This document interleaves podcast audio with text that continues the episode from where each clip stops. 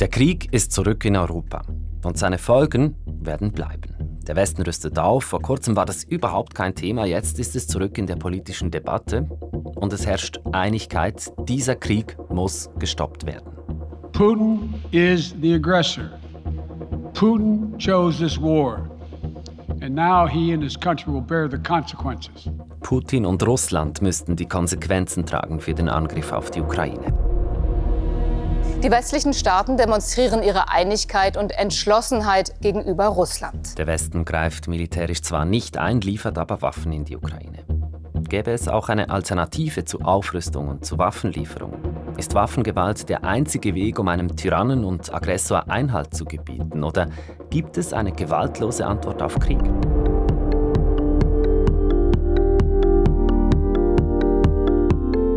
Das ist die Serie Der Krieg und Wir von SRF Hotspot, Folge 2, Pazifismus am Ende. Ich bin Raphael Günther.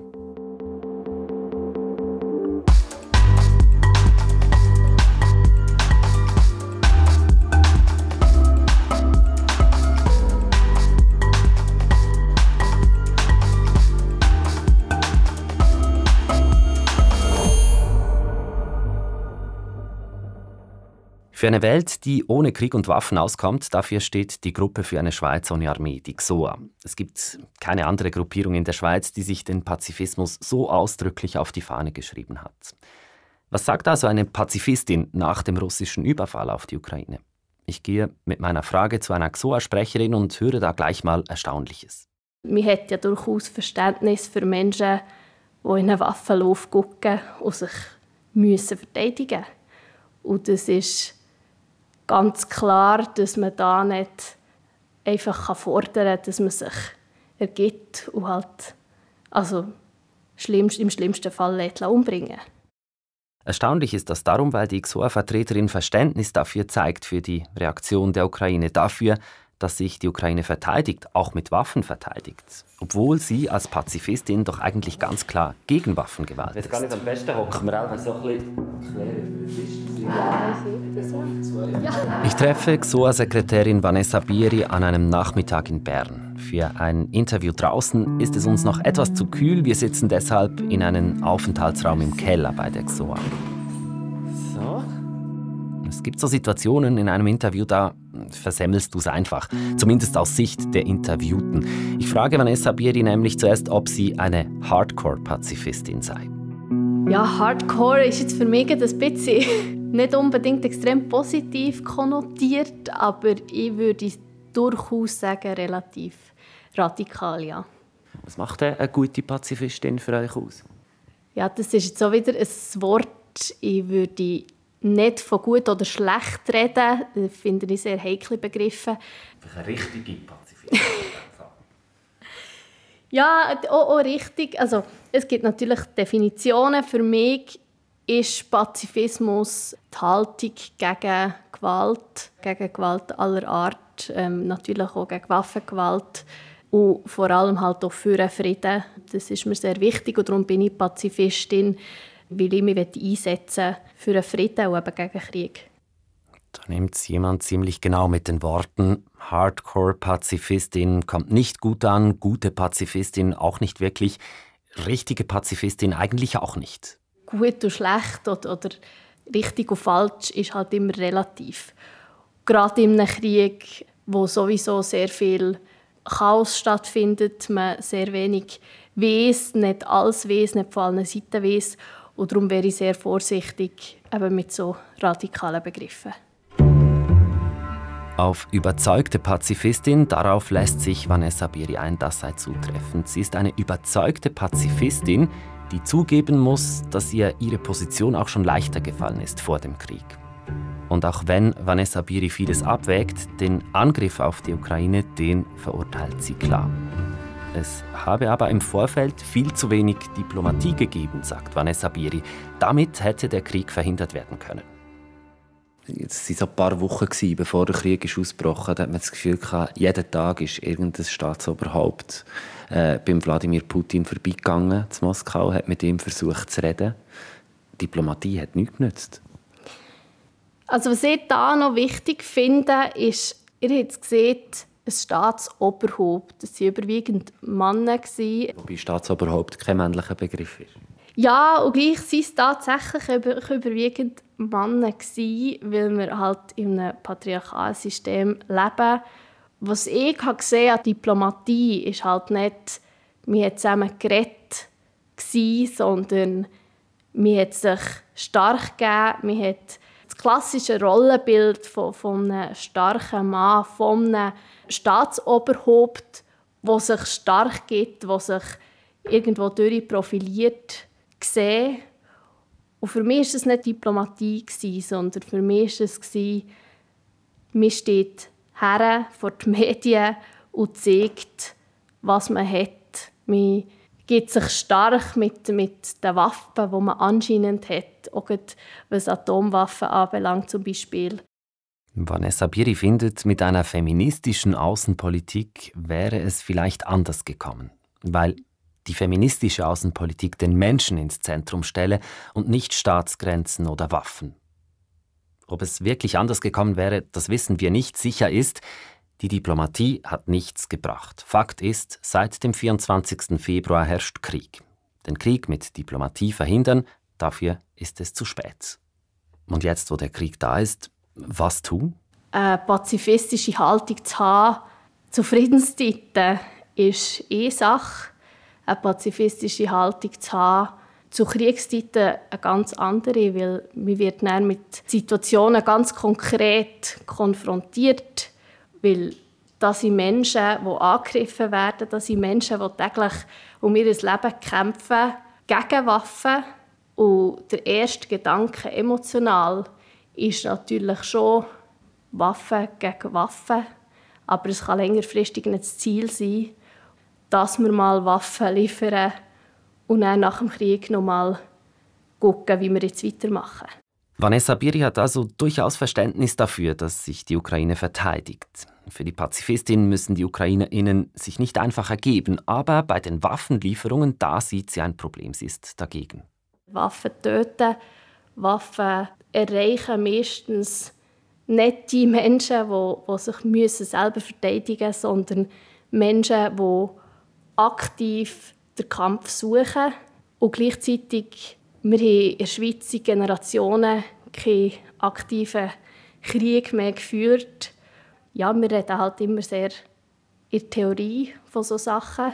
Und darum ähm, ist es schwierig und es gibt keine abschließende Lösung aus meiner Perspektive dafür.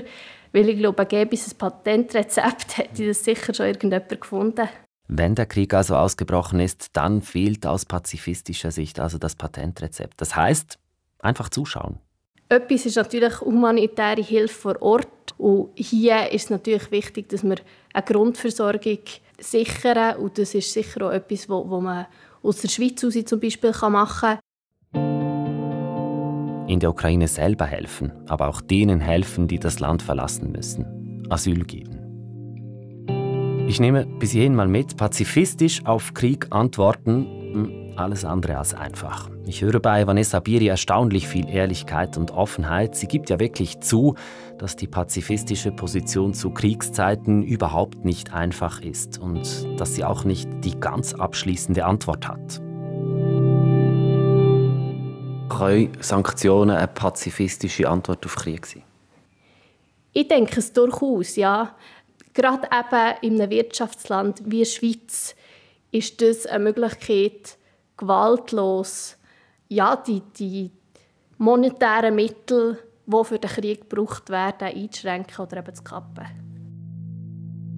Sanktionen, das ist die Reaktion des Westens auf den Krieg.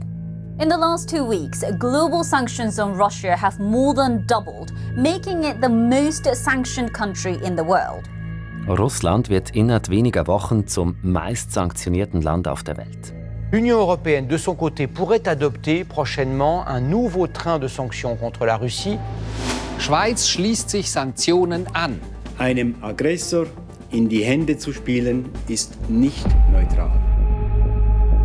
Konten von Oligarchen werden eingefroren, Leute, die Wladimir Putin nahestehen, kommen auf Sanktionslisten. Über ein Ölembargo der EU gegen Russland wird geredet. Ist sie das also, die gewaltlose Antwort auf den Krieg, die wir suchen? Es ist zumindest der Versuch, eine nicht militärische Antwort zu finden, also der Versuch, Druck zu machen auf ein Land und dabei unterhalb der militärischen Schwelle zu bleiben, aber gleichzeitig mehr Druck zu machen, als das beispielsweise mit politischen oder diplomatischen Protesten möglich wäre sagt der diplomatische Korrespondent von SRF Fredrik Steiger. Das Problem sei aber, dass Wirtschaftssanktionen sehr unterschiedlich gut funktionierten. Häufig haben sie eine Wirkung, aber nicht unbedingt die gewünschte, nämlich ein Regime davon zu überzeugen, eben beispielsweise von der Kriegsführung abzuweichen oder von der Herstellung von Atombomben darauf zu verzichten. Jüngere Studien sprechen davon, dass etwa ein Viertel bis maximal ein Drittel von Wirtschaftssanktionen überhaupt erfolgreich sind. Das heißt gleichzeitig mehrheitlich sind sie nicht erfolgreich. Abhängig äh, ist die Erfolgsquote von der Dauer von Sanktionen. Also es braucht oft viele Jahre, bis Sanktionen wirklich wirken. Abhängig sind sie davon, ob jene, die sanktionieren, geschlossen auftreten, also unilaterale Sanktionen, ein einziges Land oder ein paar wenige verhängen Sanktionen. Das bringt nicht viel, weil viele andere Länder die Sanktionen umgehen. Und abhängig sind, ist es natürlich auch davon, ob ein Land sehr äh, vernetzt ist international. Also Wirtschaftssanktionen gegen ein nicht sehr vernetztes Land wie Nordkorea bringen nicht so viel, weil da ohnehin wenig grenzüberschreitender Handel äh, stattfindet. Und wie steht es um die Sanktionen gegen Russland? Zeigen die schon eine gewisse Wirkung? Eigentlich ja nicht. Sie zeigen eine gewisse Wirkung. Viele Produkte sind mittlerweile in Russland nicht mehr erhältlich. Oligarchen haben keinen Zugang mehr zu ihren äh, Konten im Ausland beispielsweise oder auch zu ihren Superjachten. Äh, es gibt aber eben nicht die angestrebte Wirkung, nämlich dass Wladimir Putin sich zurückzieht aus der Ukraine, dass er seinen äh, Angriff auf die Ukraine abbläst. Das ist bislang nicht zu erkennen und das hängt natürlich auch damit zusammen, dass eben im Fall Russland die Sanktionen zu einem guten Teil auch umgangen werden, weil wichtige Länder wie China, wie Indien und viele andere sich diesen Sanktionen nicht angeschlossen haben. Es sind im Wesentlichen westliche Sanktionen, ergänzt äh, durch ein paar andere Länder. Und das heißt, es sind eben nicht umfassende Sanktionen und vor allem sie sind auch noch nicht sehr lange in Kraft. Teils ja, teils nein wirken diese Sanktionen gegen Russland. Das Hauptziel aber, das Ende des Krieges, bisher nicht erreicht. Gleichzeitig liefern viele westliche Länder Waffen in die Ukraine und nicht nur Waffen, auch Geheimdienstinformationen. Und die ukrainische Armee wird seit vielen Jahren durch den Westen beraten. Also die Reaktion, die nicht militärische Reaktion sind die Sanktionen. Der Westen greift militärisch nicht ein, unterstützt aber militärisch. Bei meinen ganzen Recherchen und Überlegungen für diesen Podcast denke ich immer wieder, wie unvorstellbar, wirklich weit weg von unserer Realität all die Dinge, über die wir uns hier unterhalten, doch eigentlich noch vor ein paar Monaten waren. Krieg, Aufrüstung, militärische Unterstützung, Wirtschaftssanktionen gegen Russland, wie es sie noch nie gab, Dinge, die wir uns eigentlich kaum vorstellen konnten. We have been living in an amazing era of peace in the last few decades. And it wasn't some kind of hippie fantasy. Wir haben in einer unglaublichen Ära des Friedens gelebt und das war nicht mal eine Hippie-Fantasie, sagt der bekannte israelische Historiker und Bestsellerautor Yuval Noah Harari in einem TED-Talk im März. Eine jahrzehntelange Phase des Friedens war es, seit dem Ende des Zweiten Weltkriegs. This is an amazing achievement, which is the basis for everything we have, for our medical services, for our education system. Dieser langen Zeit des Friedens in Europa hätten wir unseren ganzen Wohlstand zu verdanken, weil Steuergelder nicht mehr primär fürs Militär ausgegeben wurden, sondern für anderes, fürs Gesundheitswesen etwa. Mit dem Ukraine-Krieg steht das alles auf dem Spiel. Because this era of peace, it wasn't the result of some miracle. It wasn't the result of a change in the laws of nature.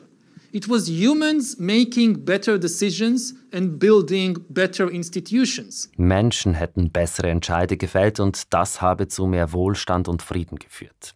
If humans, some humans, start making bad decisions and start destroying the institutions that kept the peace, then we'll be, we'll be back in the era of war. Wenn Menschen wieder schlechte Entscheide fällen würden, dann gewinne das Militärische wieder die Oberhand.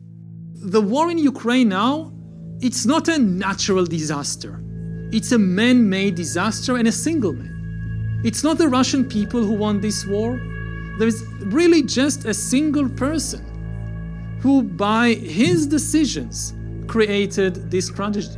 Dieser Krieg in der Ukraine wollte eine einzige Person, eine Person, die mit ihren Entscheidungen diese Tragödie herbeigeführt hat, sagt Harari.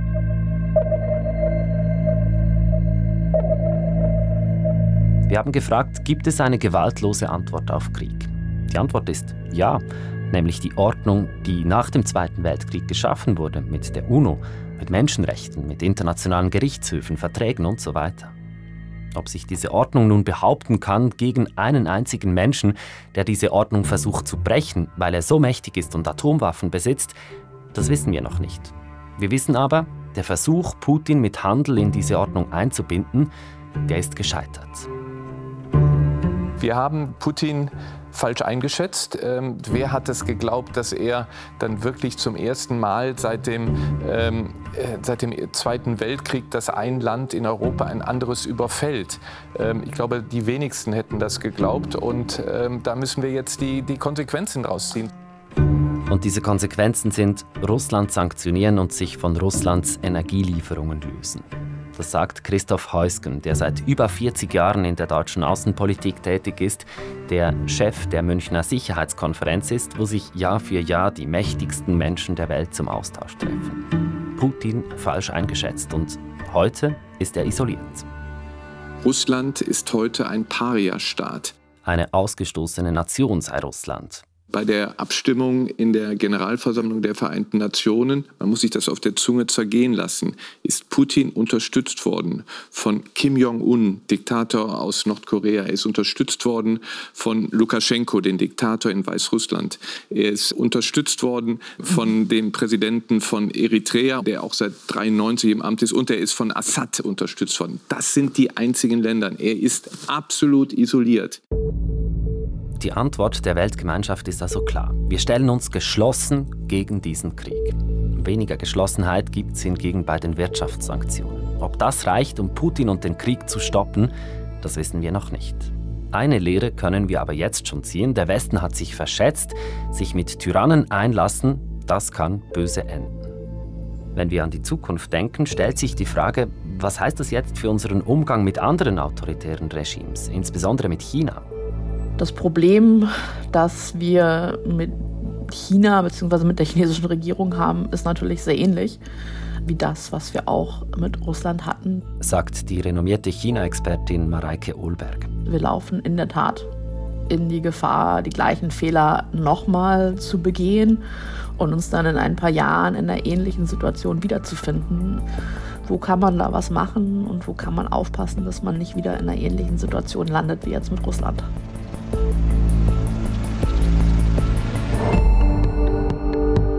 Wie kann der Westen aus den Fehlern im Umgang mit Russland lernen, gerade mit Blick auf China?